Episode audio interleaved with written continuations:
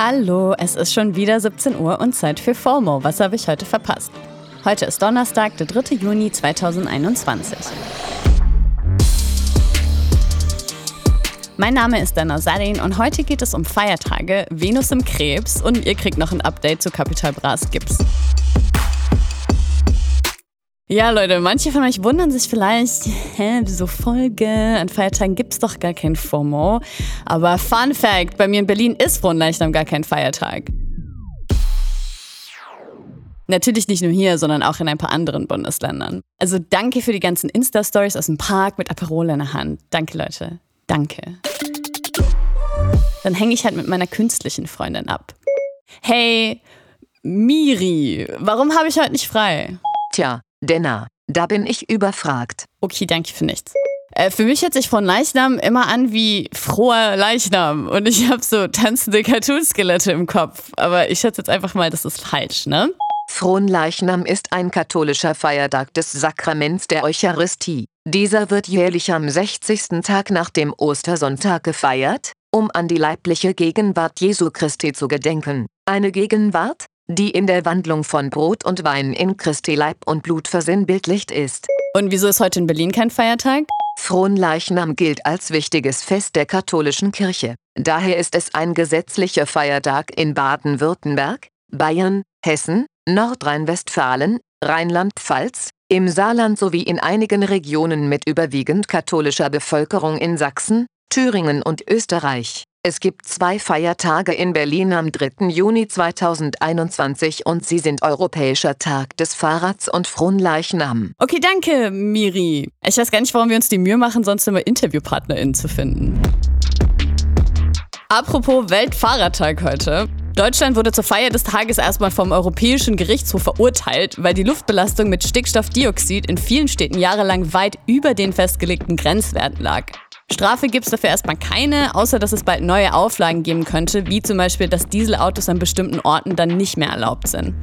Dieses Stickstoffdioxid, um das es geht, entsteht vor allem eben auch beim Verbrennen in Motoren. Also doch lieber Fahrrad fahren, bevor wir auch bald in einer so unbewohnbaren Atmosphäre landen wie auf der Venus. Der Hashtag Venus ist heute in den Trends und das gleich wegen beiden Astrolagern, Astronomie und Astrologie.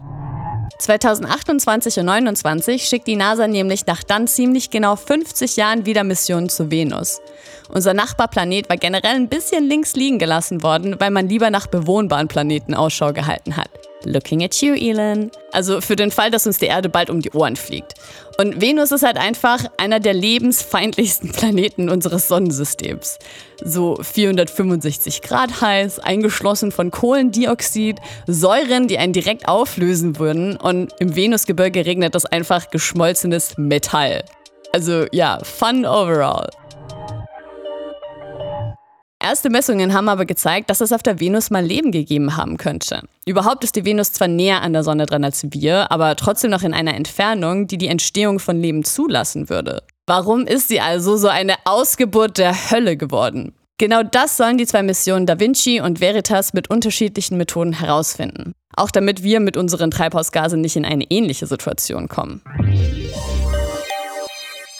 Die Venus hat wie viele Planeten ja aber nicht nur eine wissenschaftliche Bedeutung, sondern für manche eben auch eine astrologische. Die Astrologie soll ja durch die Bewegung der Planeten Rückschlüsse auf unser Leben und Verhalten hier auf der Erde geben. Und die Venus ist jetzt eben ins Tierkreiszeichen Krebs gerückt, was in der Astrologie-Bubble wieder ziemlich viele Tweets und Posts nach sich gezogen hat wird halt schon gehypt, das Thema gerade. Naja, was das jetzt aber konkret bedeuten soll, habe ich jetzt einfach auf TikTok nachgeschaut, weil alle außer mir haben ja Urlaub. Hey besties, so Venus moves into Cancer tomorrow, and this is going to have a big effect on people's love lives. If you want to progress your relationship to the next level, do it now. Cancer loves a committed relationship. Also wenn ich das richtig verstehe, ist jetzt eine gute Zeit dafür, Beziehungen zu finden, zu vertiefen, sich zu verloben und generell Stabilität und so. Also ich weiß ja nicht, wie sich die Venus das gedacht hat, aber ich habe das Gefühl, jetzt wollen sich erstmal alle die Kleider vom Leib reißen, auf irgendwelchen Raves rumspringen und sich gegenseitig die Gesichter ablecken. Stabilität bekommt Rapper Capital Bra ja gerade von seinem Gips, nachdem er sich den Arm gebrochen hat. Da hatte ich ja gestern schon kurz drüber gesprochen. Sein Produzent Vincent Stein wollte den Gips auf eBay versteigern, aber eBay hat das Angebot entfernt, weil es gegen ihre Bestimmungen verstoßen hat. Kapi hat jetzt aber das Loophole gefunden und in seiner Insta-Story verkündet, dass er mit seinen Ärztinnen gesprochen hat und wenn die den Gips abnehmen, verkaufen sie ihn einfach für den guten Zweck. Und mit diesen guten Nachrichten war es das auch für heute mit FOMO und wir hören uns morgen wieder hier auf Spotify. FOMO ist eine Produktion von Spotify Studios in Zusammenarbeit mit ACB Stories. Folgt uns jetzt endlich!